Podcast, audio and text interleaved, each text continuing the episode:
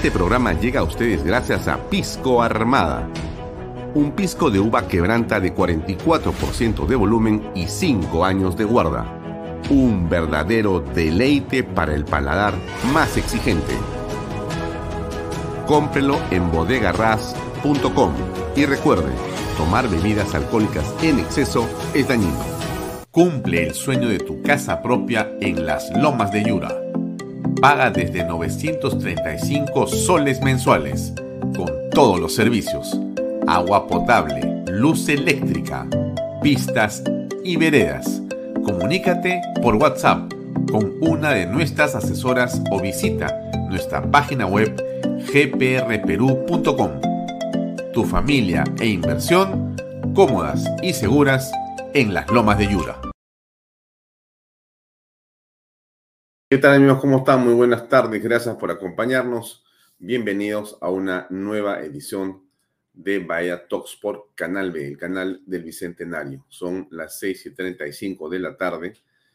Mi nombre es Alfonso Valle Herrera y como todos los días de lunes a viernes estamos con ustedes hasta las 6 de la noche. Gracias por estar sintonizando este programa. Buenas tardes a quienes se van conectando eh, para acompañarnos eh, para, digamos, comentar, para darle like o para compartir. Baella, Baella Talks. Gracias a Edgardo Francisco Freddy Salas Neira, que también está esta noche con nosotros, a Juan Carlos Sutor, que como todos los días presente para estar en las ediciones de Canal B, a César Nureña Osorio, que también eh, ya es parte de la escenografía, porque siempre nos acompañan con sus comentarios, con sus preguntas. Muchas gracias por estar con nosotros. También gracias a Yolanda, Rita, Esther, Mostacero, Caballero, que también está siempre pendiente de Bahía Talks. Celia Ramos, mucho gusto. Em, me saluda también eh, Alejandro Cacho. Eh, es el coronel ejército peruano Alejandro Cacho. Muy buenas tardes, eh, coronel. Un gusto enorme que nos acompañe esta noche aquí en Vaya. Eh, también está con nosotros Víctor Raúl Torne Reinaud, que siempre está también y que es parte de el grupo de personas que nos brindan sus preguntas y sus comentarios a lo largo de las emisiones de Vaya Talks. Bea Vega, ¿cómo estás? Muy buenas tardes. Gracias por acompañarnos. A Mercedes Stern, que también nos encuentra aquí en Bahía Talks. José Luis Lozano Quirós. Muy buenas tardes también por acompañarnos. Em, gracias a Andrea Paz, a Luis Zárate, a um, Carlos Galvez, presente. Un gusto, Carlos. Gracias por estar con nosotros, por acompañarnos. Siempre es grato tenerte muy cerca en el programa. Muchas gracias a Mari Carmen Portugal, también a Cristi Silva García y eh, a Charo Cáceres también. Muy buenas tardes. Gracias por estar con nosotros. Bien, amigos, a todos los que nos acompañan, los que se van juntando para ver este programa la próxima hora y media. Gracias por tomarse el tiempo de acompañarnos. Bien, nos pueden seguir, como usted sabe, a través de las redes sociales de Alfonso Baella Herrera, las redes sociales de eh, Canal B. Nos pueden seguir eh, también desde la aplicación de Canal B, usted la puede descargar desde el eh, Google Play o del iStore. Usted puede entrar y descargarlo a su teléfono y tenerlo eh, como cerca de 5.000 personas ya lo tienen aquí. Así es, para que usted solamente haga clic y pueda acceder directamente al contenido de Canal B y pueda verlo en vivo y en directo eh, o pueda leer las notas que tenemos de manera permanente. Este es el programa que estamos transmitiendo en este momento. Ahí me ve usted, efectivamente. No puede hacerlo de su teléfono celular sin ningún costo y sin tener que inscribirse en ninguna en ningún registro. Bien, entonces, eh, Maricana en Portugal, también mucho gusto. Eh,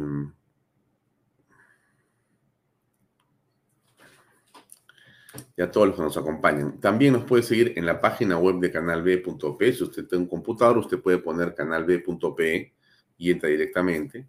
También nos puede eh, seguir eh, a través de las redes sociales del Diario Expreso. Si usted puede entrar al Diario Expreso, puede entrar al Facebook Expreso y nos va a encontrar ahí en todo el bloque estelar que empieza a las 5 de la tarde hasta las 9 de la noche. Usted va a encontrar que se reproduce simultáneamente en el Diario Expreso.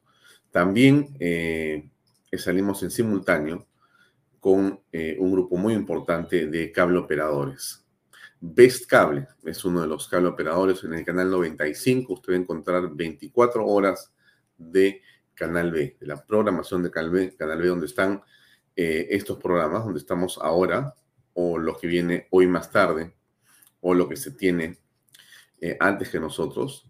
Pero en todo caso también usted podrá acceder a las coberturas que hacemos de algunos de los, eh, digamos, sesiones importantes del Congreso de la República, también a algunas eh, de las diligencias eh, que se están llevando a cabo desde el Poder Judicial o en la Fiscalía o en la Contraloría o donde haya un contenido que se produce y que consideramos de interés público, automáticamente paramos lo que estamos transmitiendo y entramos en directo. Esto lo estamos, por supuesto, perfeccionando pero poco a poco estamos eh, teniendo más eh, conexiones para que usted pueda servirse con la información que producimos desde Canal B. Estamos en Best Cable, estamos en, en Econocable, estamos en Cable Más, estamos en Yotalan y pronto estamos sumando nuevos cables. Los días domingo, también a través de un convenio con PBO Radio, usted nos puede escuchar en el 91.9 FM desde las 4 de la tarde hasta las 12 de la noche. Si usted tiene radio, usted se va al aeropuerto, viene del sur, se va al sur, está de viaje, tiene radio, quiere hacer algo, quiere escuchar, quiere saber qué pasó durante la semana y quiere escuchar las entrevistas que tenemos nosotros, las reflexiones que hacemos aquí o los datos de información que proveemos, pues perfectamente usted lo puede hacer porque se lo proveemos a través de la señal de radio de PBO Radio 91.9 FM. Ese que está por atrás me parece que es alguien de la producción de Canal B que pasó por atrás, pero en fin, es parte de salir en vivo.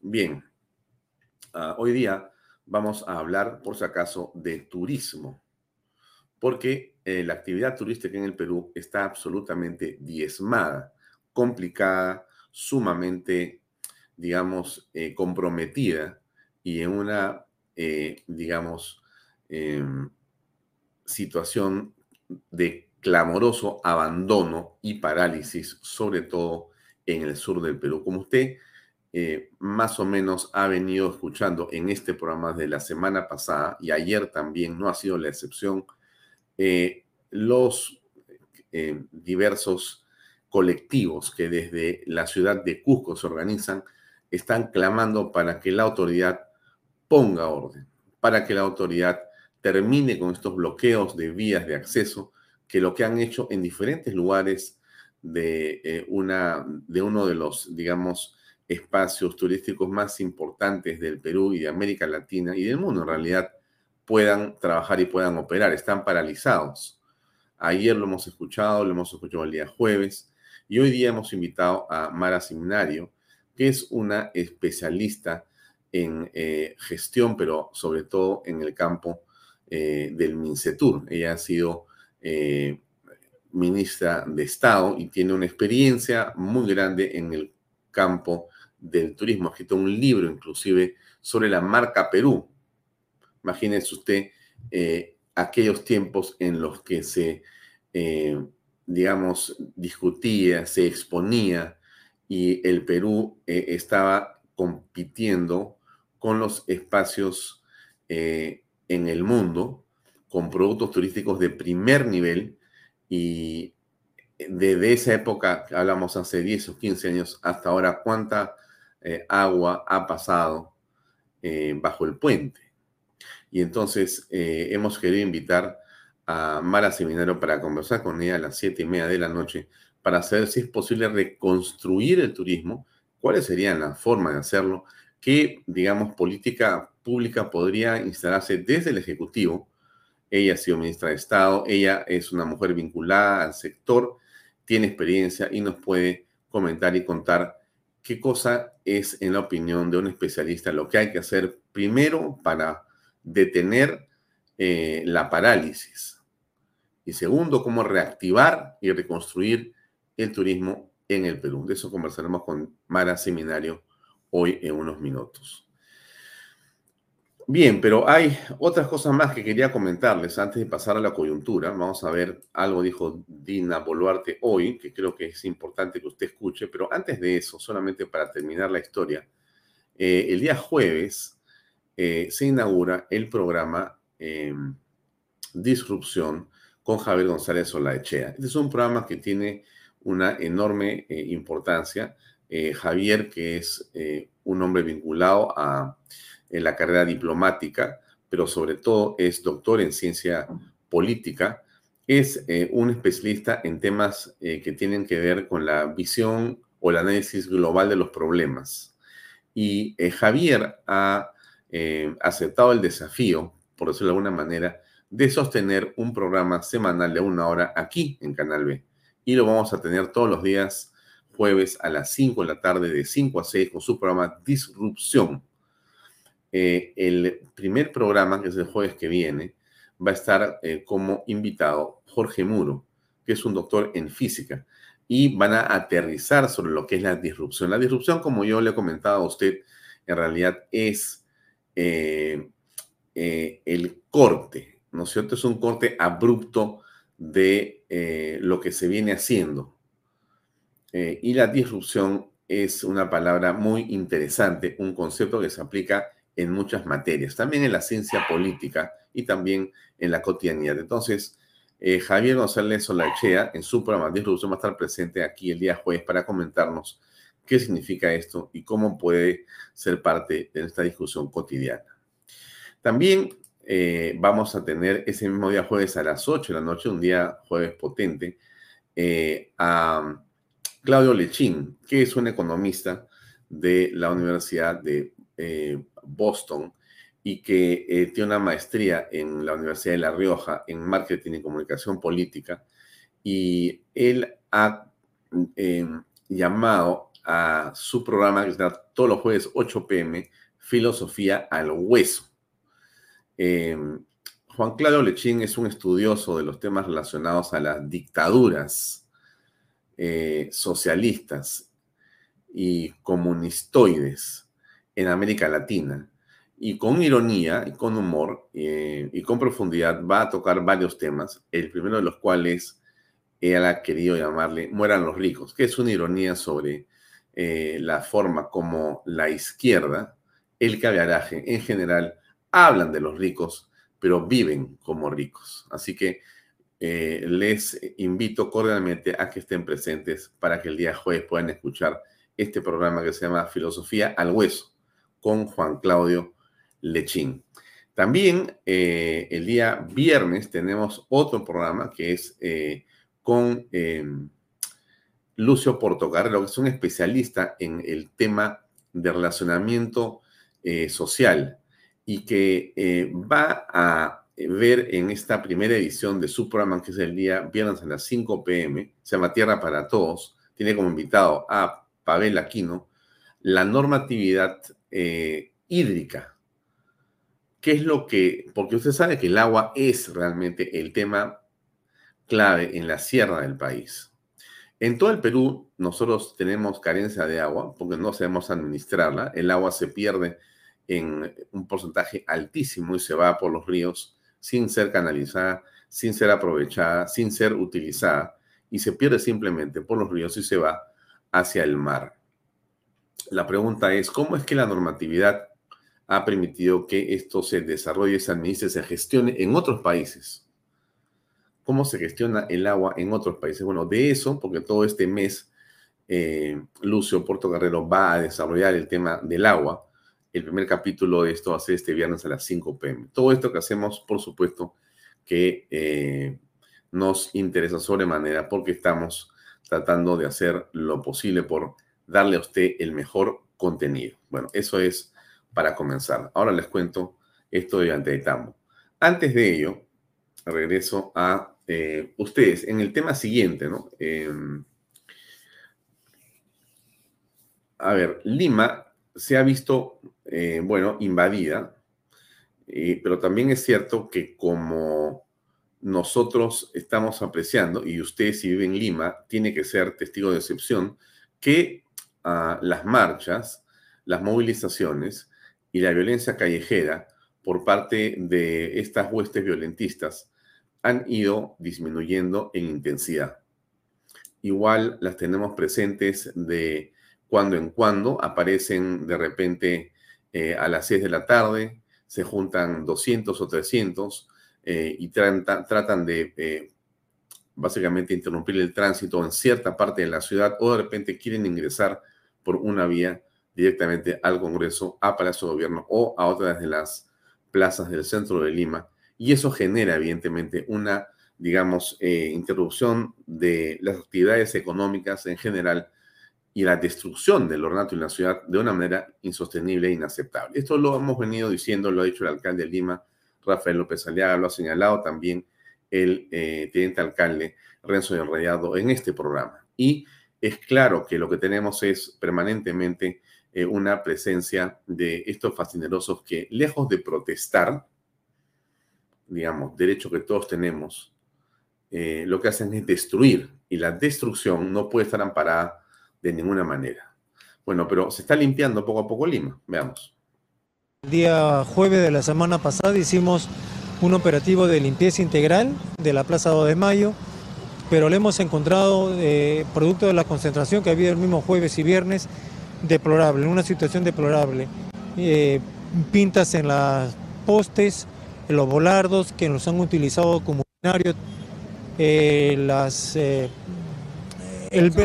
perdón que le interrumpa, pero de hecho el mal olor que se respira en este punto, en un sitio emblemático de la ciudad, es de momentos insoportable. Sí, es fuerte. Además que encontramos grasa en los, en, los pisos, producto de la venta ambulatoria de comida. Hemos encontrado algunas pintas en la base del monumento y al interior de esa malla que la ponemos como protección contra los daños de las esculturas, lo que ha pasado es que hemos encontrado nuevamente por dentro sucio con resto de comida, de botellas, inclusive de lata de cerveza. De tal manera... ¿Es un balance de la cantidad de las toneladas de basura que se hayan recolectado durante el fin de semana? Bueno, aproximadamente ha sido unas 10 toneladas, que es menor a lo que hemos venido eh, recolectando cuando han habido actos eh, mucho más agresivos, pero de todas maneras significa un esfuerzo adicional de la Municipalidad de Lima y nosotros tenemos la indicación de nuestro alcalde Rafael López Aliaga de hacer este operativo cuantos, cuantas veces sea necesario para dejar este espacio público en condiciones impecables. Ahora esto es Plaza 2 de Mayo. ¿Qué, ¿Qué, pasa en Plaza San Martín donde también se había iniciado esta jornada? Bueno, en Plaza San Martín hemos encontrado suciedad también. Eh, lo más grave de repente es, la, hemos encontrado unas pintas en la Plaza Grau, en el monumento a nuestro héroe nacional hemos encontrado pintas y vamos a, en, el, en el transcurso del día vamos a hacer el operativo para limpiarlas también.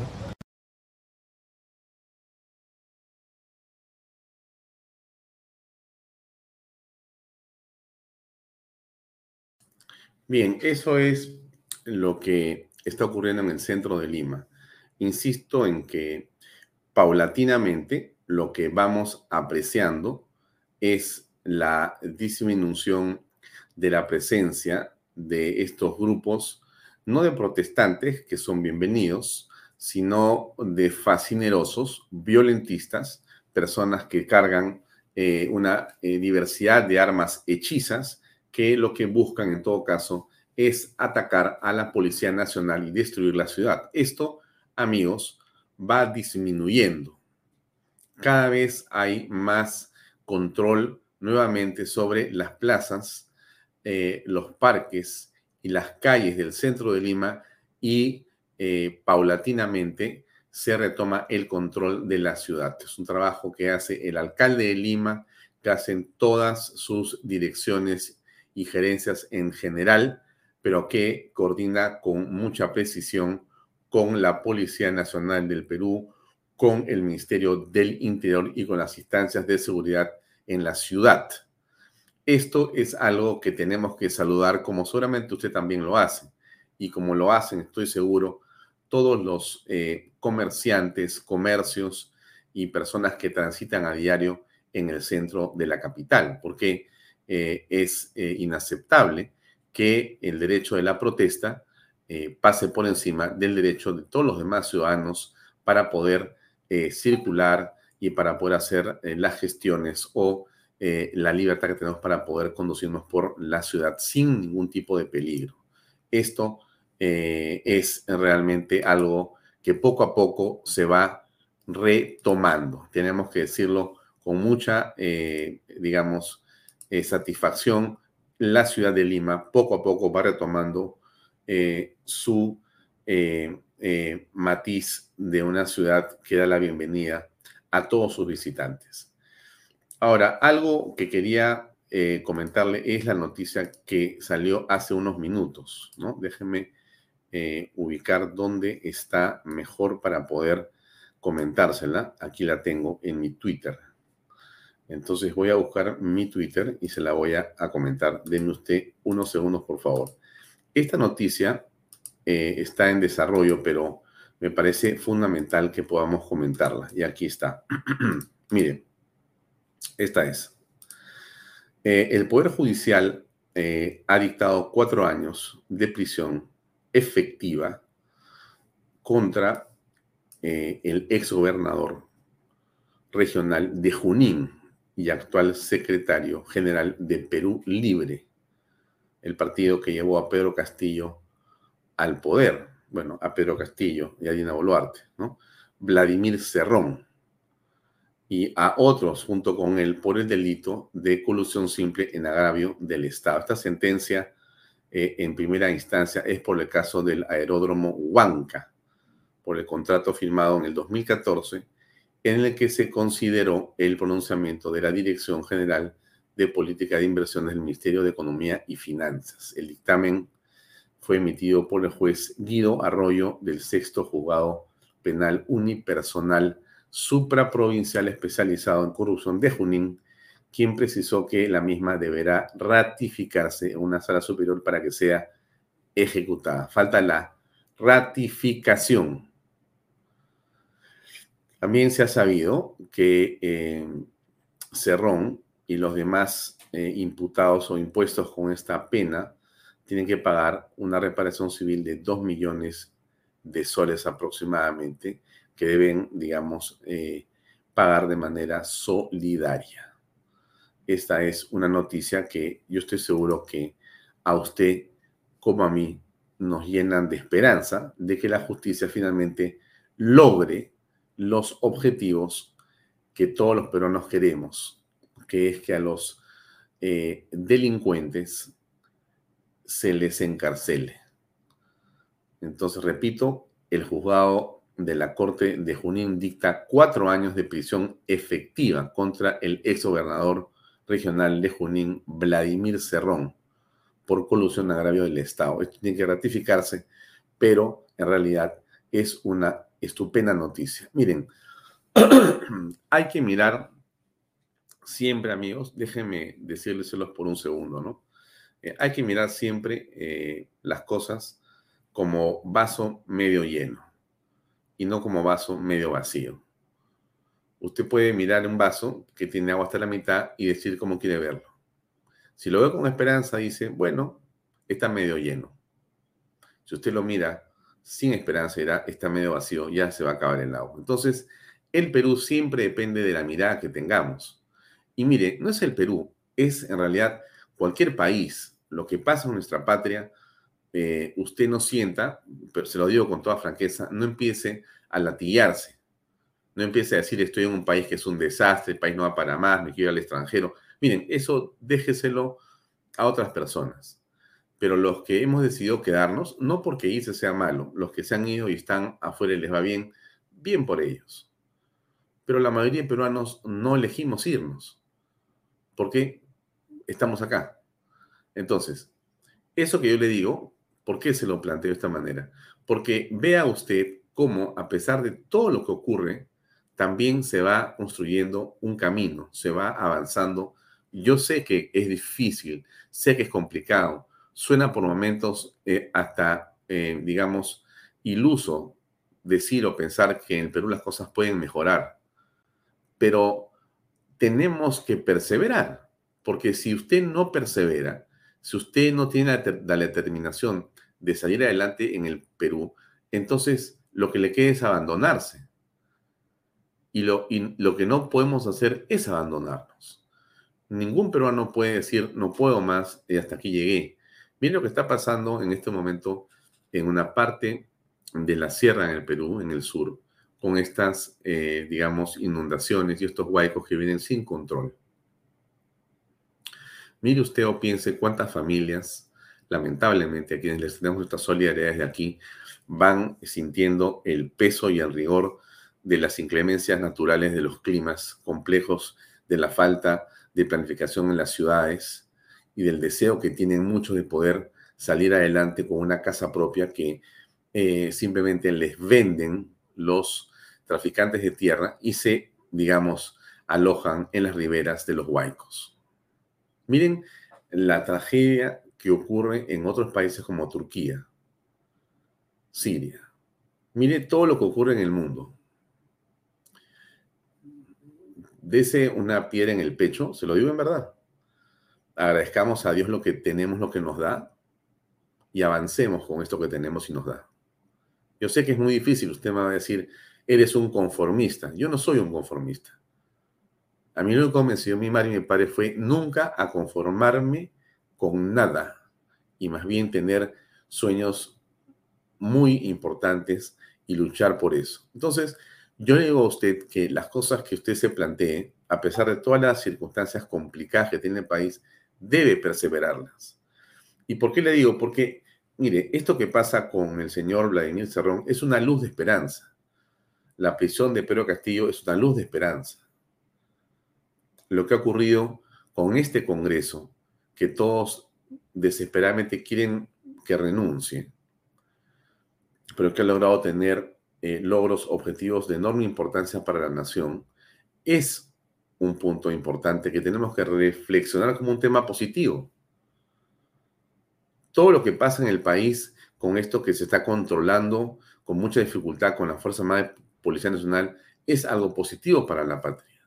Usted puede encontrar en diferentes partes cosas positivas para el país. Por supuesto que si usted habla con la gente del turismo, te va a decir, como ayer nos decía el señor del turismo, William, eh, desde Cusco, las cosas están pero mal. Si usted habla con un dueño de un hotel, ¿qué le va a decir? Estoy hasta las patas. Si usted pregunta cómo están los guías turísticos, solamente le van a decir, esto no da para más, o sea, hemos quebrado. Por supuesto que es difícil, claro que es difícil. Yo no estoy diciendo que sea una cosa distinta, lo que le estoy diciendo es que lo único que nos queda es perseverar, perseverar y perseverar. Parece que uno estuviera diciendo una especie de poema, pero no es así. Solamente queda seguir adelante y reconstruir las cosas y tratar de, a partir de lo que se tiene. Mire, ayer cerraban esta mina de Buenaventura eh, momentáneamente. Hay problemas con las Bamas de manera también muy complicada y con varias minas más en el Perú. El gobierno no pone orden y las compañías mineras no tienen más que cerrar. O están extorsionadas, están bloqueadas, todo se ve oscuro. Pero también es cierto que eh, los mineros en el Perú saben como los agricultores, como los pesqueros, como los artesanos, como los comerciantes en general, que somos un país con enormes dificultades, pero que el peruano está hecho contra esa lucha o por esa lucha acostumbrado a salir adelante. Y nadie mentirá que la historia de la minería peruana es la historia de la lucha contra ese problema u otros problemas mucho más graves inclusive. Y se han logrado vencer porque se ha prevalecido, porque se ha tenido la, digamos, voluntad y la determinación de insistir, de perseverar. Entonces, en todos los campos de la economía, de la cultura, del arte, de lo que la sociedad nos provee y nos da, lo único que nos queda es perseverar, amigos. No hay otro camino. O sea, o buscas cómo avanzar o buscas cómo avanzar. Pero lo que no puedes hacer es ni tirarte a llorar en tu cama, ni retroceder, ni nada. Solamente queda avanzar. Entonces, póngase usted todos sus problemas en la espalda cárgase en una mochila y mire para adelante. Y yo le aseguro que usted encontrará la luz. Eh, y si quiere algo más le voy a decir, piense un poco en Dios o piense mucho en Dios. No sé cuál Dios sea el que lo alumbra, pero récele a ese Dios, ore. Y estoy seguro que en esa oración, en ese rezo, usted va a encontrar la tranquilidad, el ánimo y la reflexión indispensables para poder torcer la circunstancia hacia triste, compleja y avanzar hacia un horizonte mejor. Pero tiene que hacerlo. No le quiero dar ninguna charla de meditación, ni mucho menos. Se lo digo porque es parte de las cosas que yo hago. Hacer un medio de comunicación tampoco es fácil. Sacar adelante un canal de televisión para nada es, algo sencillo. Es algo súper difícil en pandemia y con Castillo, con tremendos problemas. Pero eso es lo que hemos decidido hacer. Y hay que seguir haciéndolo, pues. Así pues, con alegría todos los días, con ánimo y con esperanza, pues las cosas van a cambiar de una manera muy importante. Mire usted, estos amigos de, de Puno, cómo han venido a Lima, eh, financiados de una u otra manera, ese es otro asunto, y después se han ido a un poco reflexionar sobre su propio vaso medio lleno o medio vacío. Y escuche usted lo que dicen, ¿ya? ¿Qué le parece? vamos a escuchar un poquito, pero usted se dé cuenta también cómo son las cosas desde el otro lado. A ver. Otra realidad, queridos hermanos. Pasamos peripecias, tragamos bombas, etcétera, etcétera, etcétera. Esas bombas tenían perdigones, señores, eran para matarnos. ¿Qué decimos nosotros? Tenemos que sacar el cuerpo del lugar porque no estábamos preparados. No son policías peruanos, hermanos, escuchen bien. Son gringos altos. Nos tenían acorralado en cada momento, como a un venado, como a conejitos nos tenían ahí.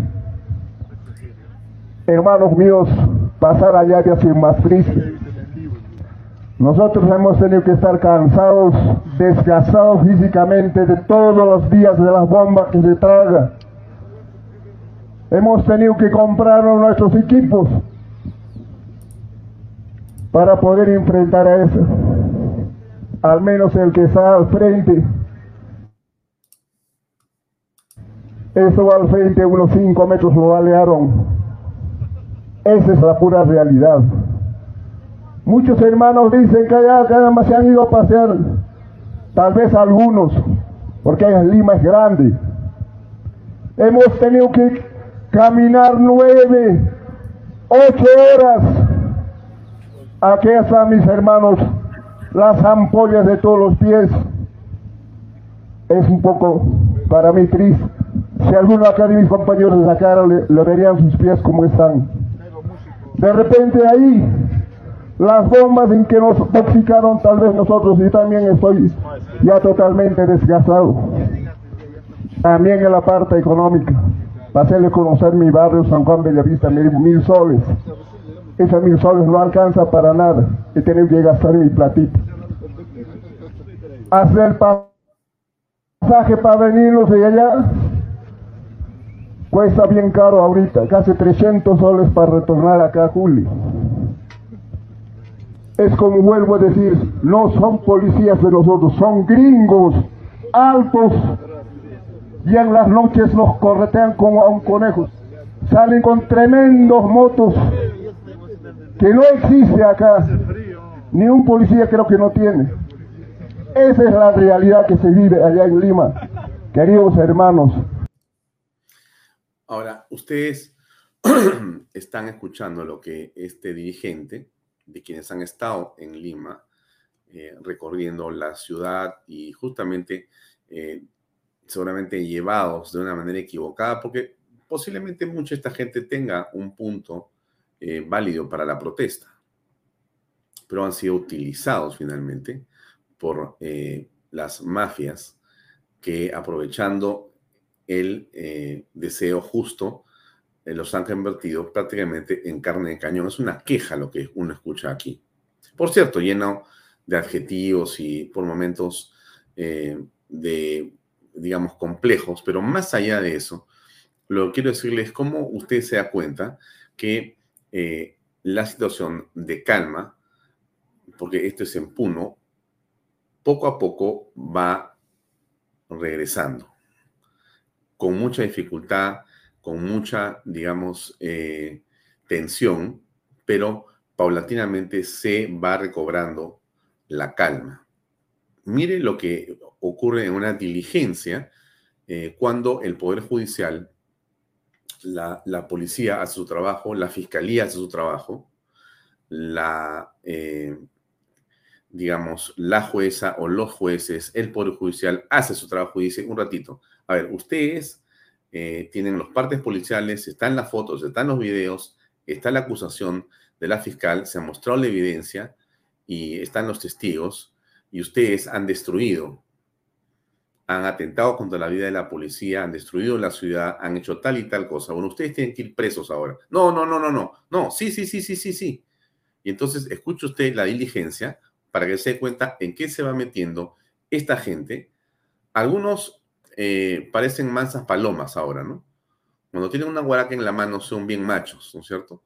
Pero igual esto eh, lo eh, voy a, pasar ahora en este momento por aquí, por Canal B, porque quiero que también usted lo vea y lo comparta. Porque esto tiene que llegar a todos los fascinerosos. Mire usted. Ignorantemente, así con nuestra ignorancia, hemos caído acá.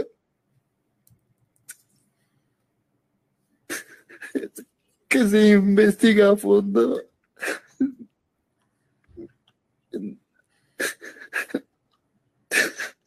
y no, casi como dice, yo quiero superarme. Por eso incluso me había juntado mi platita para poder matricularme al examen ordinario que iba a ser este, este mes de febrero. no sé, tío trabajo así con, con el tío Eliseo y en mi casa ayudo a mis abuelitos y a mi papá. Mm. usted seguramente ha escuchado, porque esto es, eh, hay letanías, ¿no? Usted puede escuchar, este, no sé, media hora de estas este, diligencias en eh, las que uno escucha lo que han ocurrido en Cusco y van a detener más o menos a 20, 30, 40 o 50 personas y las van a encarcelar eh, ocho meses, seis meses, creo que dos años o tres años inclusive, o cuatro. No tengo la, la exacta dimensión del problema de estas personas, pero el asunto es altamente complicado para ellos. O sea, ya hay, yo calculo que entre 20 y 30 personas con sentencias que van a ir y los van a dejar adentro por muchos años. O sea que este eh, paseo por la ciudad de Lima o este, digamos, eh, desenfreno en la protesta que los llevó a estar tirando piedras y destruyendo propiedad pública o privada en fábricas, eh, digamos, dependencias de la Policía Nacional como comisarías, aeropuertos, fiscalías y demás, ha sido finalmente fotografiado, grabado, y ha sido presentado como evidencia, se han identificado a las personas, se ha eh, conocido exactamente lo que estaban haciendo y en este momento ya es parte de eh, un eh, proceso en el que la sentencia los lleva a prisión por unos buenos años. Esto es algo positivo para el país. Pena, si usted quiere llamarlo así, porque se ha utilizado de una manera e irresponsable las demandas que en muchos casos son seguramente justas. Pero se ha producido en realidad un enfrentamiento que no era en modo alguno eh, necesario para quienes creemos en la democracia y en la verdadera libertad, pero que era para un grupo de eh, izquierdistas extremistas, era indispensable para poder avanzar en la toma del poder.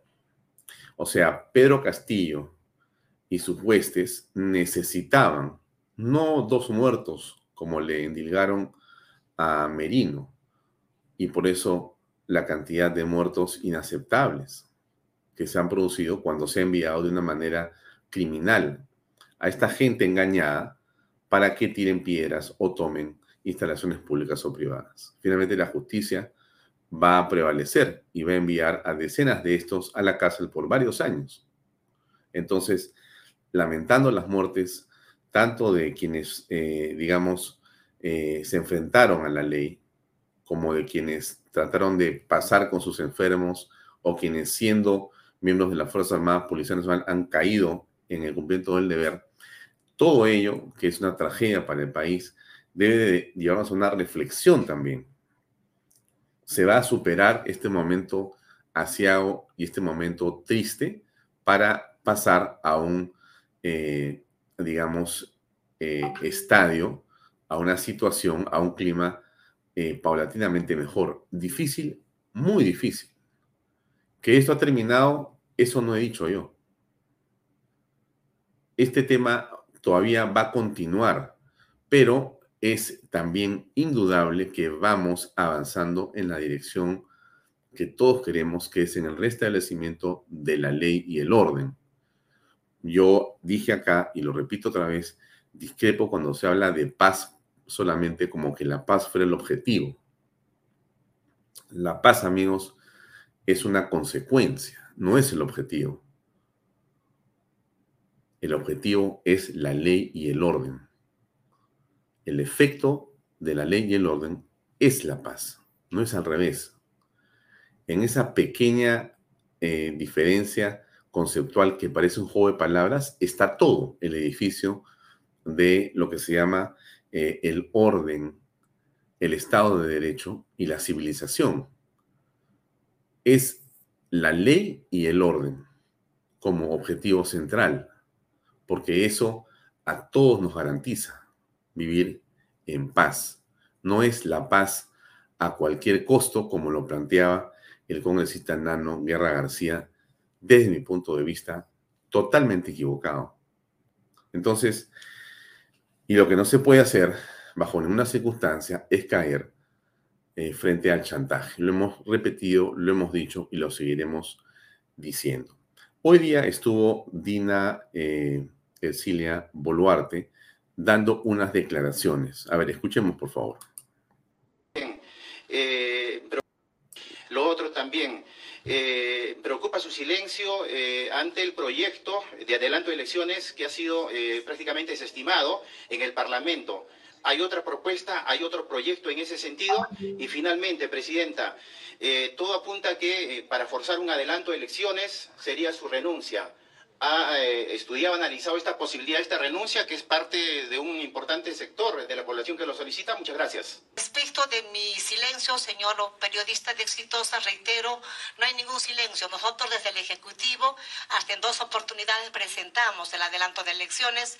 Técnicamente calzaba abril de 2024 pero esta ha sido eh, sobrepuesta por los dos proyectos que han presentado los mismos congresistas.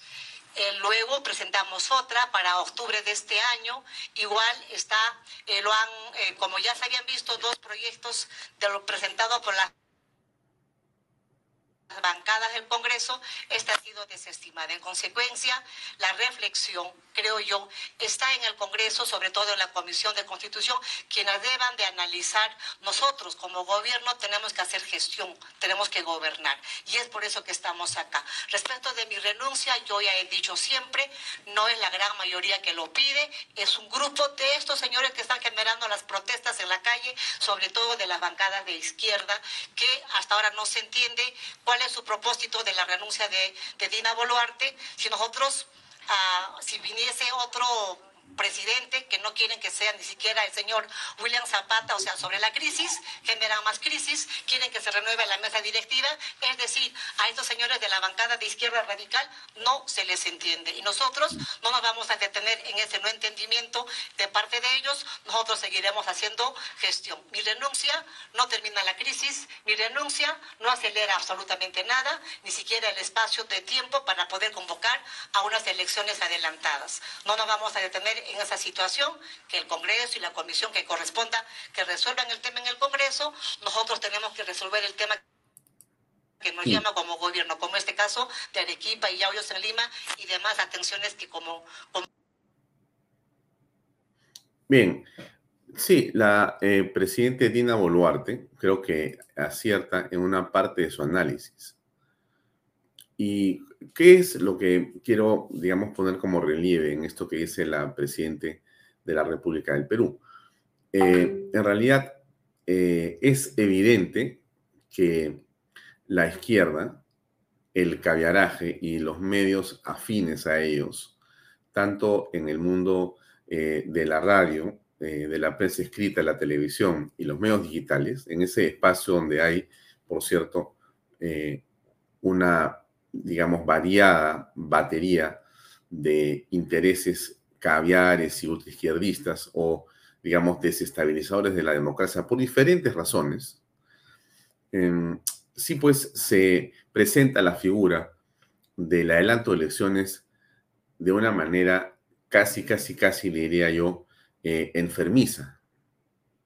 Si usted va a escuchar algunos medios o canales de cable y sus conductores, en realidad eh, prácticamente eh, ellos ven que estamos en la peor oscuridad en este momento. Y lo que señala además es de que este Congreso, dicen, ¿no? O sea, una vergüenza, ¿no? Etcétera, etcétera, etcétera.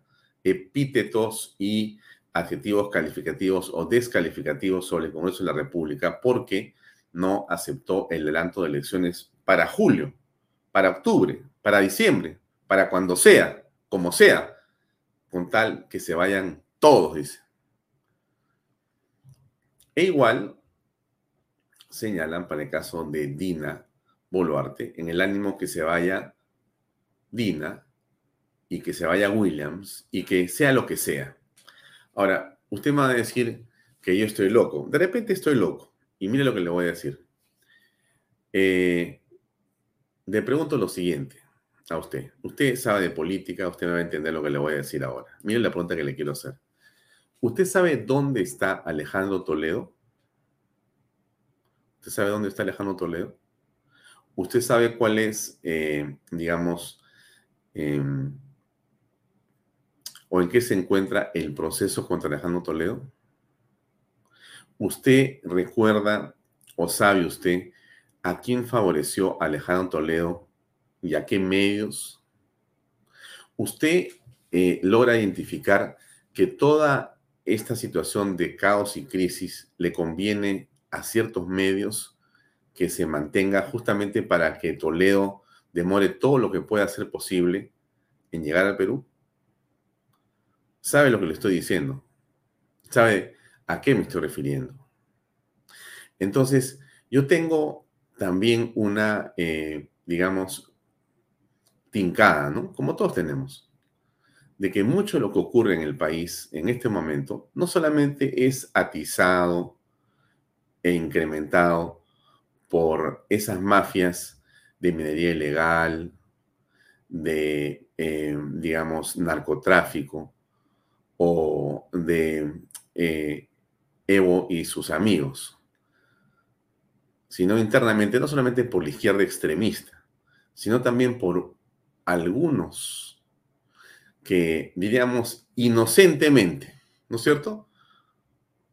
Están jugando a traerse abajo a la institucionalidad democrática para que en ese zafarrancho que sea lo que sea, continúe alargándose el proceso de Toledo sin que se produzca la venida de él a dar cuentas a la justicia en el Perú.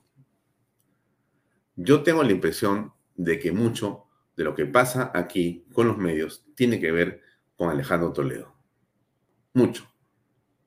Sabrá entonces usted por dónde están doblando las campanas, por dónde vienen las viudas de Toledo, de Toledo, dónde se encuentra y a quién favoreció ese ahora expresidente. ¿No? Y entonces cuando usted dice, no entiendo la línea editorial de este medio, no entiendo lo que dice este otro medio, no entiendo lo que pasa en la noche en este canal. Claro, pero si usted pone la foto de Toledo y usted recuerda, va a decir, caramba, me acabo de dar cuenta, ahora sí entiendo. Entonces, es algo que tenemos que pensar. Por eso es que no es muy fácil comprender lo que pasa en la coyuntura política en el Perú. Porque si usted se para y dice, claro, ¿no? Están tirando piedras, ¿no? Hazles caso, ¿no? ¿No? Los protestas, ¿no es cierto? Eh, históricamente no les han hecho caso. Sí, todo eso, todo eso lo podemos entender. Pero ¿quién desde los medios o quiénes se hacen los locos en esto? ¿Qué medios son los que se beneficiaron con Alejandro Toledo? ¿Quiénes recibieron canales de televisión y de cable? ¿Qué sabe Alejandro Toledo y qué puede contar si lo están acá del pescuezo y lo hacen hablar? ¿Qué quiere usted que va a pasar? ¿Va a llegar?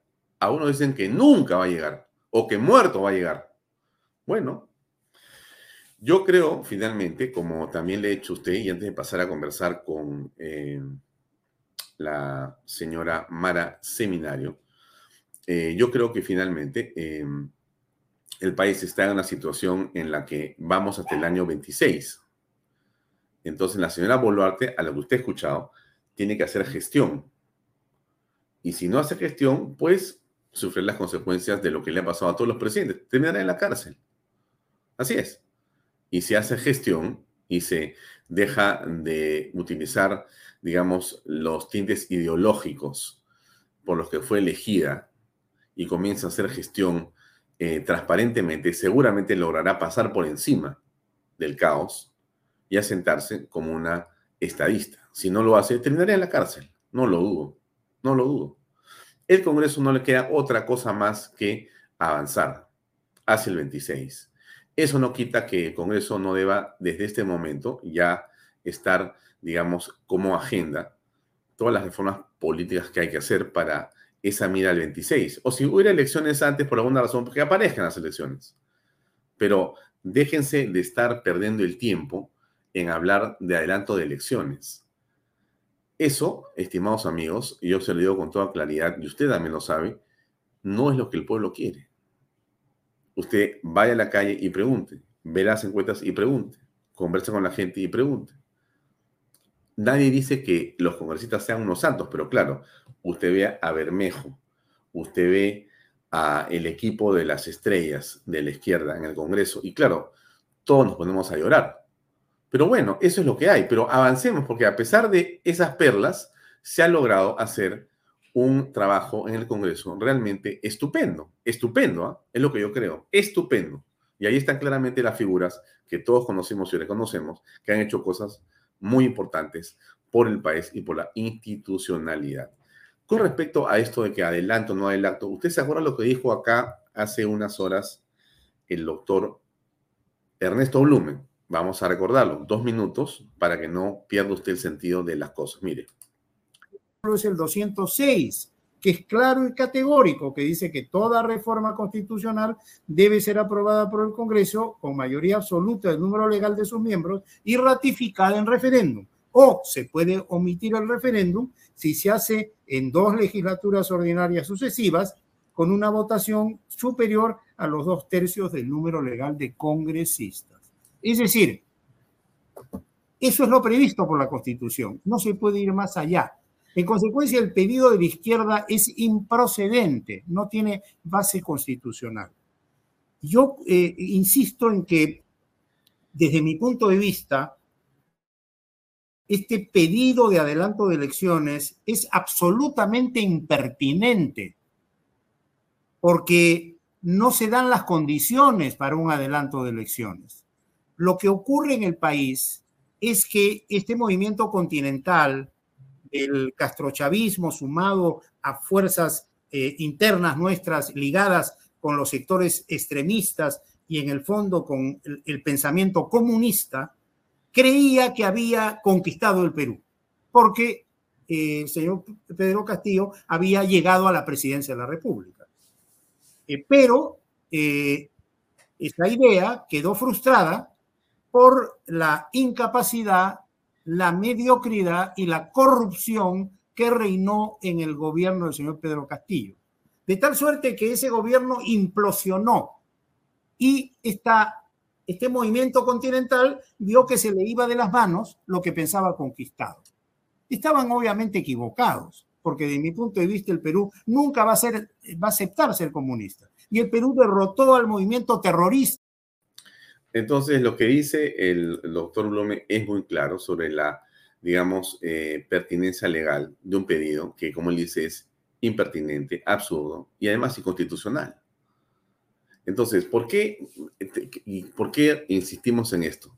Porque es importante que usted, amigo, y usted, señora que nos ve y nos sigue, tenga absolutamente claro que lo primero que tenemos que hacer los peruanos no es cambiar la constitución y tampoco pedir elecciones anticipadas. Lo que tenemos que pedir los peruanos a la señora Boluarte de manera, eh, ¿cómo decirle?, incontrastable, es ley y orden. No hay más que hacer en este momento. Se tiene que restablecer la ley y el orden en todo el país. La República del Perú tiene que en el 100% de su territorio estar bajo el dominio del Estado de Derecho. Esto le digo, por supuesto, que puede sonar a una quimera, a una ilusión, porque tenemos territorios liberados al narcotráfico o las mineras eh, eh, ilegales y delincuenciales, mafias diversas. Pero lo que no se puede aceptar es lo que hay. 60 vías bloqueadas, 85 restringidas. Los señores en el Cusco son los que ponen el peaje, los que cierran la vía dicen, te abro la vía dos días y después te la vuelvo a cerrar. Eso es inaceptable. Entonces, la ley y el orden deben de restablecerse. Después de que eso ocurra, conversamos de cualquier cosa, pero sin ello no hay nada que discutir. Y aquí se quiere discutir de asamblea constituyente, de elección anticipada, de que Dina se va, de que William se va, de que Flor Pablo es presidente, de que Susel es presidente. Y todo eso se quiere discutir como están las cosas en el Perú y en la calle ahora, siendo eso absolutamente inconducente. Entonces, lo primero es paz, perdón, ley y orden para que haya paz. Esa es la ecuación, no hay otra ecuación ley y orden para que haya paz. Después conversamos de lo que sea. Bien, son las 7 y 31 minutos. Yo creo que ya es hora de conversar con la especialista Mara Seminario. Vamos a invitarla a que nos acompañe. Mara, ¿cómo estás? Buenas noches. Hola, Alfonso. Eh, ¿Me escuchan? Te escucho perfecto. ¿Cómo estás? Sí, hola, Alfonso. Bien, gracias. Gracias por eh, acompañarnos. No, por favor, encantada. Eh, mm. Mira, te escuchaba sobre el tema de la paz y justamente el tema que nos convoca hoy día no tiene solución si no hay paz. Mm. Mm. Ahora, para llegar a la paz, Mana, ¿tú crees que es indispensable la ley y el orden primero? Esa es la ecuación. Por supuesto, por mm. supuesto. Mira, Alfonso, creo que hemos entrado eh, en un camino en que si no hay, no se aplica la ley y no se pone orden, el país va a entrar en problemas muy serios. ¿No? Mm. Sí. Ahora, desde el punto de vista del turismo, Mara, que es eh, el punto al que quisiera llevarte, no sin antes primero darle una mirada política a la situación en general y después pasamos al turismo. Eh, pero las actividades económicas eh, están diezmadas. El turismo es un tema del que vamos a hablar, pero ocurre con el comercio, ocurre eh, con diferentes actividades porque la confianza por lo que está pasando ha desaparecido. Entonces, no pasa nada, todo está paralizado. ¿Cómo aprecias tú eso? Y en esa perspectiva de ir entrando la normalidad, ¿cómo crees que se debe actuar? Mira, eh, yo lo único que he hecho en falta es eh, que se ponga orden, que no puede ser que el país esté paralizado por una minoría una minoría está tratando de paralizar eh, todo el país. Y mira, que no es, no es de extrañar que estén atacando actividades de mucho impacto microeconómico, como la agroexportación y el turismo. La minería, la, yo veo que la atacan más por un tema ideológico, eh, pero creo que el ataque al turismo y a la agroexportación tiene que ver mucho con el impacto en la gente. Mira, pedir elecciones en esta circunstancia, con la cabeza caliente, con gente que les hace repetir eh, Dina asesina o cambio de constitución, etcétera, es, es una imprudencia. Eso, mm. esa es mi opinión personal, ¿no? O sea, si en julio, sí, dime. No, eh, entonces, eh, para que podamos entrar en un eh, mundo de estabilidad, es indispensable el orden, pero desde el Congreso, Mara, se tiene una lectura que es por momentos confusa, porque hay quienes dicen, sí, pues nos ponemos de acuerdo, 94 votos para que sea en abril del 24 la nueva elección y después aparecen eh, los fujimoristas y dicen, no, ahora es en octubre del 23, de manera inconsulta. Entonces, otros dicen, no, es en julio del 23, no, es en diciembre del 23, no, voy a cambiar. Entonces, al final de cuentas, todo termina siendo, parece un show y nos vamos al 26. ¿Qué piensas de eso? Mira, eh, yo, yo lo que creo es que nos hemos olvidado que los periodos de los presidentes duran cinco años, ¿no? toda la vida hemos eh, tenido, digamos, después de, la vuelta a la democracia, de, después del gobierno Morales hemos tenido, hemos presumido además de una continuidad democrática que nos ha dado estabilidad en lo, en lo político y en lo económico, ¿correcto? Eh, evidentemente hay mucho que hacer en el país, mucho todavía, pero también no podemos negar los avances que hemos tenido como sociedad, como disminución de la pobreza, como posibilidades de acceder a otro tipo de oportunidades que muchos antes no teníamos, ¿no? Entonces, este, se ha instalado una narrativa de querer manejar tiempos que a lo único que conducen es a un eh, entrampamiento eh, de, de, todos los temas que Ah, hola.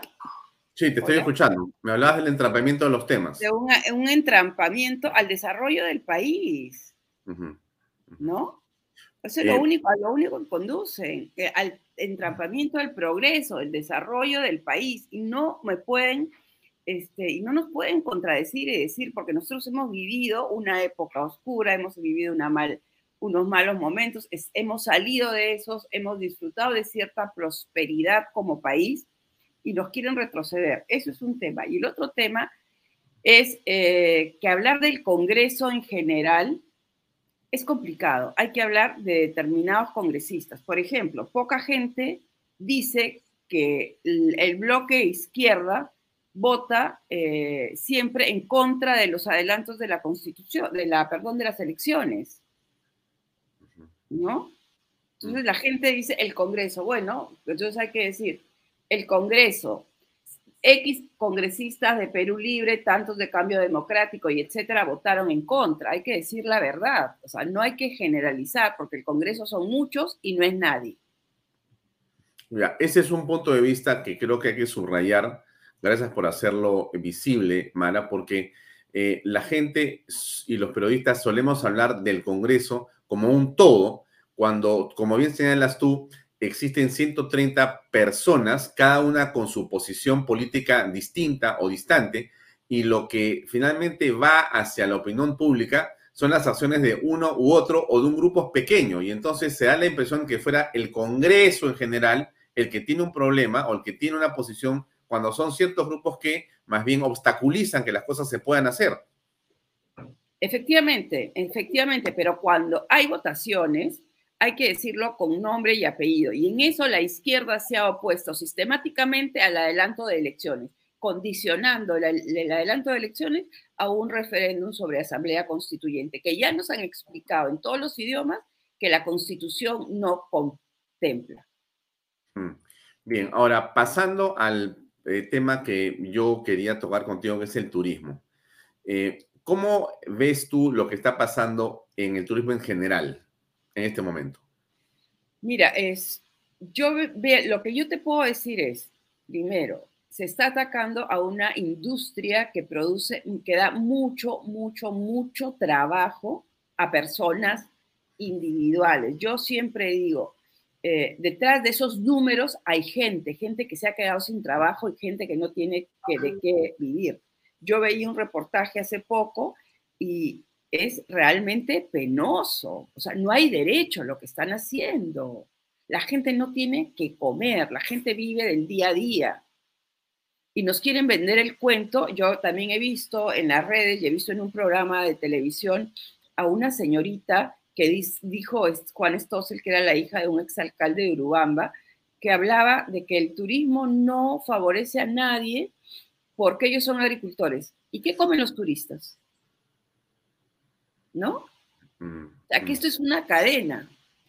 Y el tema del turismo es muy complicado porque hoy día la gente está viendo en vivo y en directo a través de eh, redes sociales, de canales internacionales, lo que está pasando. O sea, ya no es como que les están contando que en el Perú hay revuelta, lo están viendo, están viendo ataques a los aeropuertos.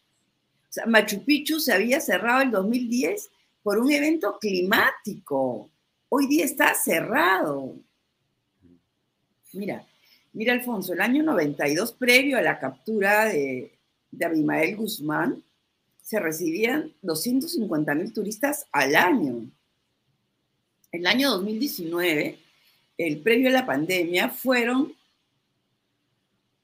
4 millones y medio, ¿ya?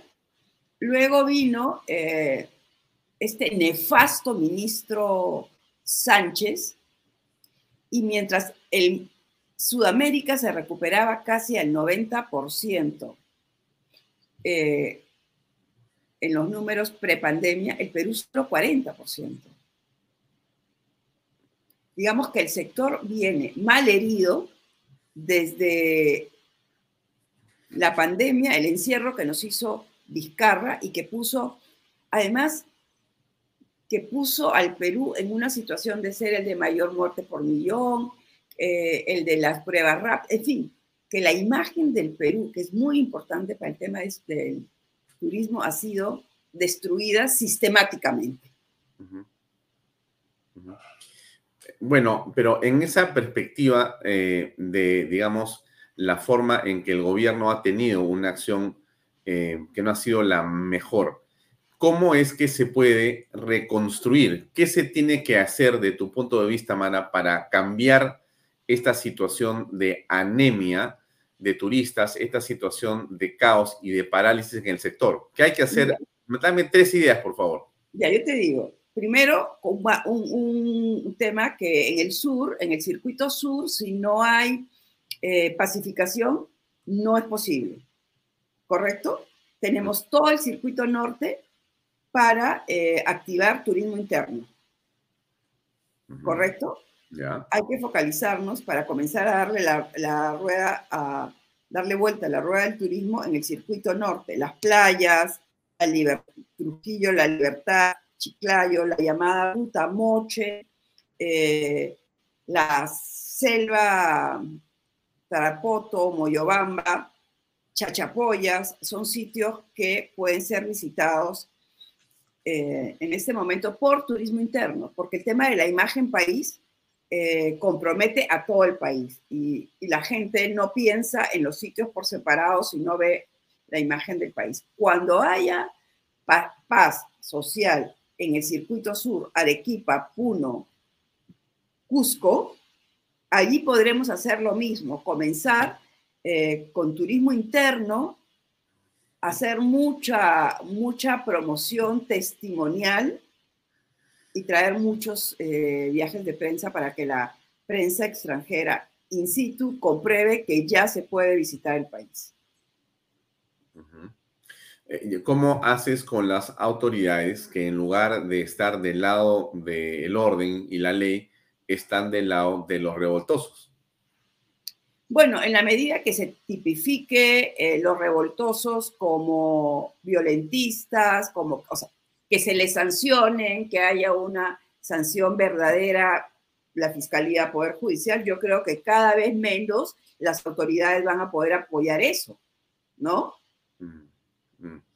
Eh, bueno, pero Cusco es en realidad, eh, ¿cuánto del turismo en el país, Mara? Eh, ¿La mitad o más? Más, más de la mitad. ¿Será más de la mitad? 70%. Sí, pero mira, a ver, Eh, yo creo que nos queda en este momento una tarea muy importante como peruanos, eh, comenzar a hacer diplomacia ciudadana. Comunicar a través eh, de nuestras redes lo que realmente está pasando en el Perú, número uno. Este, que no, que se vea la, la realidad, que no es, eh, son unos pobres manifestantes eh, que reclaman, que tienen reclamos válidos que se están enfrentando, número uno. Eso es bien importante. Número dos, tenemos que reconocer que hay una serie de carencias que no han sido cubiertas por las autoridades regionales y por las autoridades locales. Aunque también tenemos que decir que en los últimos cinco años el gobierno de Vizcarra, el gobierno de Castillo, también han colaborado a, estas, a que estas carencias no sean resueltas. Eh, bien, pero a ver, si en este momento nos ven los amigos que creo que son 7.000 guías de turismo en Cusco, y bueno, hace un trabajo impecable y fantástico. Yo he tenido la oportunidad de estar en Cusco muchas veces y con mi familia hemos logrado contratar guías turísticos tanto en eh, la ciudad de Cusco, en el Valle Sagrado, como en la ciudadela de Machu Picchu. Y el trabajo de un guía turístico en realmente te hace una gran diferencia de tu experiencia como eh, turista y como visitante. Yo eh, a veces con ignorancia antes, eh, digamos, pensaba que no era importante, pero como ya iba, digamos, en familia y a, veces uno quiere, digamos, estar pues nutrido con la información, hemos contratado guías turísticos y el trabajo de estos jóvenes o mujeres son realmente estupendos. Están en este momento con los brazos cruzados bueno, ¿cómo se va a reactivar eso? Está el tren entre, digamos, Cusco, Ollantaytambo, Ollantaytambo y la Ciudadela. Está este, bastante complicado. No sé si ya se restableció o no, pero en todo caso... todo entiendo que se iba a restablecer para atender al distrito de Machu Picchu, pero ahorita el, el monumento está cerrado, el parque, el santuario histórico está cerrado es incomprensible esto. Entonces, bueno, ¿qué, cosa va a ocurrir? Eh, eh, que la gente tiene que hacer valer su deseo de que haya trabajo para sacar a patadas a los fascinerosos. Ese es el camino. Yo no creo que sea sacarlos a patadas, ¿no? Yo creo que tiene que haber una colaboración del Poder Judicial, de la Fiscalía, de la Policía y las Fuerzas Armadas para identificar a estos revoltosos que están paralizando, que intentan paralizar un país, ¿no? Y meterlos a la cárcel. O sea, hay, tienen que haber castigos ejemplares. Mm. Bueno, Juan Carlos Cotor habla del gobernador de Cusco, por ejemplo, que más bien está del lado del desorden. Mira, el gobernador del Cusco se celebraba su cumpleaños con mariachis en la sede del gobierno regional, mientras la ciudad estaba paralizada. ¿Qué tal? No, no sabía eso. Qué horror. ¿Ya? Entonces, y además, los gobernadores del Cusco, algunos, están en la cárcel o han estado por corrupción. Mm, mm. ¿Ya? El actual, si no se pone de parte de la ciudadanía en general, este, lo que está haciendo es un aprovechamiento político, mm. ¿no? Porque la mayoría quiere trabajar, Alfonso. La mayoría de gente quiere trabajar, ¿no? El gobierno eh, de la señora Boluarte, a través de su ministro en este momento, el señor Elguero, si no me equivoco, creo que tiene a un profesional con experiencia en el campo. ¿Cuál es tu apreciación? Mira, a ver, mi apreciación personal es que gracias a Dios, el MINCETUR ha retomado eh, la visión técnica y la meritocracia que siempre lo caracterizó. Eh, el ministro Elguero ha sido viceministro de Turismo, ¿correcto?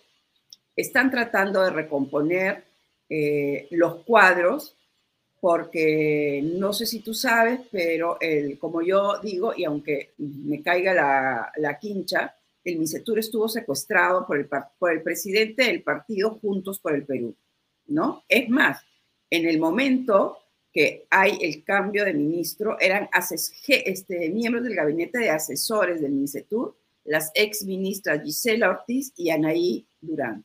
Si sabían de comercio exterior y de turismo, no sabía. No sé, no lo sé y nunca he sabido que, este, que supieran algo, ni cuál sería el aporte que daban al despacho. Por otro lado, el viceministerio de Turismo especialmente fue desarticulado de los técnicos que tenían mucho tiempo trabajando allí y que habían hecho mucho, eh, mucho trabajo. Gracias a Dios, eh, ahora tenemos a Madeleine Burns, que es la viceministra, que también tiene muchos años y conoce el sector. Entonces, eh, por ese tema estamos tranquilos, ¿correcto? Pero si no hay paz social, poco se puede hacer. Claro, pero a ver, regreso entonces. Quiere decir que eh, el señor Elguero está, como dices tú, eh, dado que tiene una experiencia en el sector, tratando de recomponer las direcciones, los viceministerios y en general toda la organización. Pero choca, Mara, contra lo que apreciamos la mayoría de ciudadanos, que es la lentitud en la toma de decisiones de la señora Boluarte con respecto a la restauración de la ley y el orden. Eso entonces colisiona contra cualquier política de promoción del turismo o de recomposición del sector, ¿o no? Yo creo que la lentitud en la toma de decisiones de la señora Boluarte este, colisiona con todos los sectores, ¿no? Claro, pero entonces el problema sigue siendo Boluarte. Bueno, habrá que esperar y ver qué decisiones toma en el, en, el corto plazo, ¿no? Claro, porque lo que vemos es que eh, en el caso de Ica, por ejemplo, en las zonas que estaban eh, detenidas y estaban bloqueadas, que era eh, el barrio, chino, y las otras que circundan esta, a este barrio chino, eh, bueno, fueron finalmente liberadas, aparecieron cientos de efectivos policiales, cientos de efectivos de la Fuerza Armada, una impresionante cantidad de unidades que al final terminaron por, con su sola presencia, desaparecer a los revoltosos. Aparecieron dos mil uniformados y de repente todo se volvió paz y tranquilidad. Alfonso, y ese dato que me das es bien importante. Conversando con un agricultor de Chincha, me contaba que habrían pasado ni media hora de que este, llegaron las Fuerzas Armadas y, el, y tranquilizaron, liberaron, etcétera, etcétera. Y la gente de barrio chino que trabaja en los campos estaba trabajando. Todos se fueron a trabajar, la gente quiere trabajar. O sea, fue una reacción, me dijo, automática. La gente eh, llegó, la, llegó eh, las Fuerzas Armadas y se fueron a trabajar. Es algo increíble, importante, que ningún medio de comunicación lo dice. Mm. Ahora, si tú crees y todos reconocemos que la, eh, digamos, el efecto de la contundencia de la presencia de la Fuerza Armada ha sido en el nivel que está señalando, y además todos lo vemos así, la pregunta obvia que todos hacemos es, bueno, ¿y por qué no lo repiten en todo el país? No la pregunta que nos hacemos, ¿por qué no lo repiten en todo el país? Buena pregunta. Sí, no tenemos respuesta. ¿Tú, tú a, qué se, ¿A qué crees que se debe? Mira, ay, no sé, hasta ahora no he aprendido a leer la mente. Está muy bien, pero bueno, pero tú lees más bien cosas que son más importantes que la mente, porque tú lees, digamos, los mensajes políticos que están inmersos en la acción política de las personas, porque tú eres un especialista además en comunicación y marketing político, entonces tienes una maestría. Entonces, el tema es, desde el punto de vista de la comunicación política, que es lo que también analizamos nosotros, la pregunta es, bueno, ¿qué le pasa a la señora Boluarte que no puede, siendo ella la jefe de las Fuerzas Armadas, ¿no es cierto? ¿Por qué es que no puede actuar de una manera más contundente en todo el país? ¿Qué es lo que pasa? Mira, yo creo, a ver, ¿qué le aconsejaría yo a la señora Boluarte? Primero, para que ella pueda tomar las decisiones que aparentemente no está tomando, que quede muy claro, que quede muy claro, que, o, en todo caso, que se aclare cómo murieron las personas que lamentablemente han fallecido. Que se diga cuántos policías hay heridos, ¿no? Eh, y que eso le daría mucha tranquilidad a ella para poder tomar las acciones que siguen. Y que la Fiscalía de la Nación y el Poder Judicial hagan su trabajo con la gente que está eh, siendo capturada en flagrancia. mira, ¿tú te acuerdas, Alfonso, de una señora o de una chica, no sé, que en el aeropuerto le quitó el gorro al policía, le dio una cachetada, ¿te acuerdas? Metieron creo seis meses o un año o dos, no sé, fue horrible. La metieron, fue horrible y, dijeron la metemos nada sin, sin mucho trámite porque la metemos en flagrancia, ¿no? Porque estaba, ¿y ahora? No, agarran a palazos a la policía y no pasa absolutamente nada. Ahora, eh, la, señora Boluarte no los, tiene que, no los tiene que meter ellos. O sea, la fiscal, ¿dónde está la fiscalía? Sí, claro. No, lo, hemos preguntado nosotros y no tenemos también respuesta. Delia Estel Martí Corena o Velasco Martí Corena pregunta lo siguiente. Dina y Otarola son comunistas y quieren asamblea constituyente. A ver, ¿tú crees un poco que hay algo de lentitud intencional en Otarola y en Boluarte? quieres que, te diga la verdad, serían unos cínicos, porque después de yo haber escuchado hablar a la señora y de haber escuchado hablar al ministro Tarola, no, no, no creo, no creo. O sea, tampoco, este, tampoco desarrollemos narrativas tan negativas, ¿no? Mm, pero a veces son las que aciertan.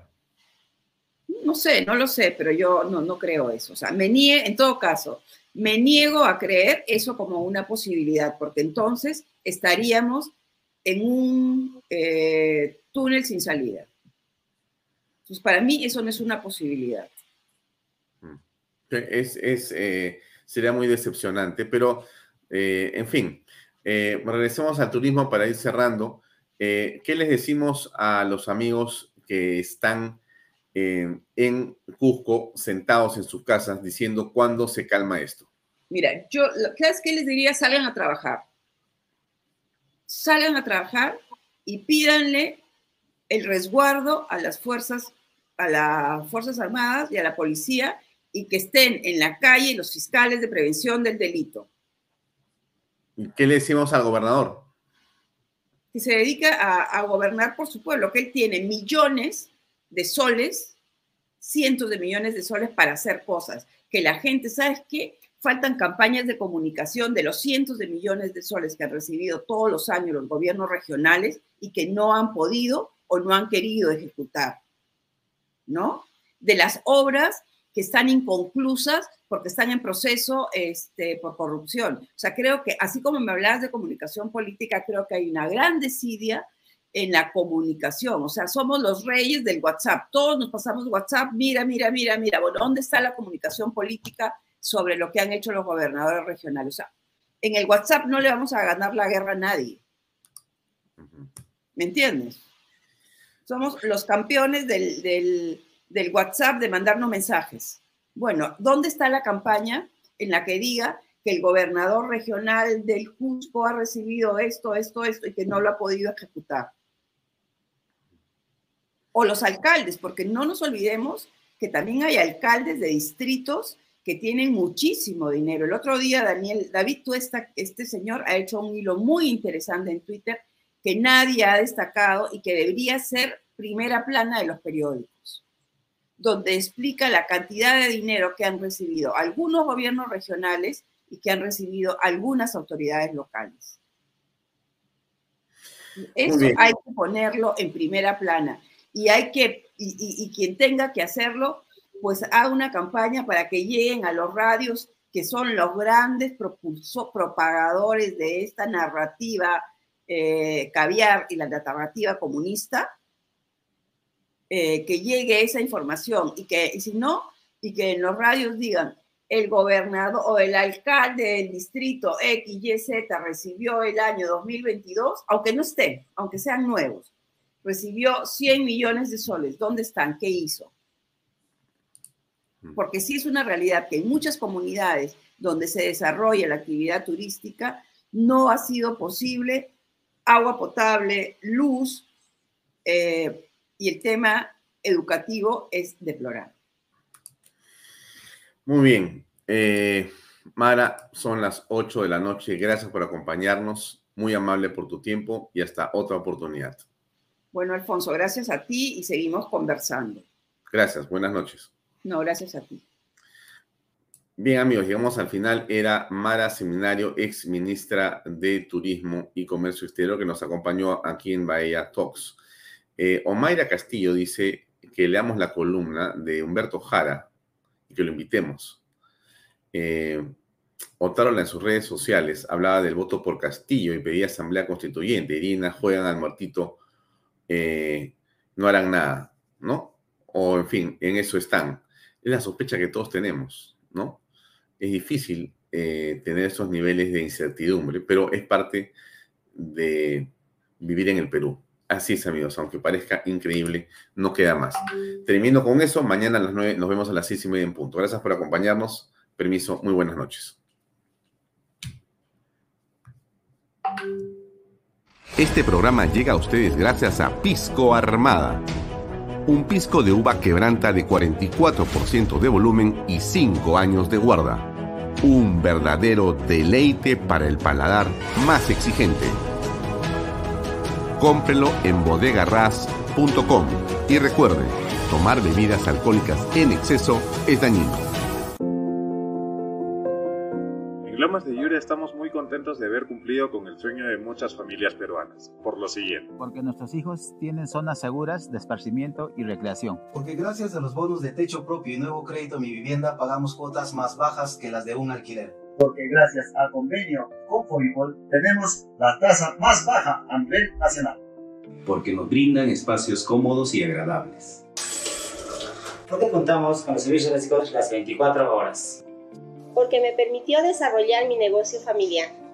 Así como estas y otras familias, los invitamos a que ustedes también formen parte de nuestro proyecto Las Lomas de Yura.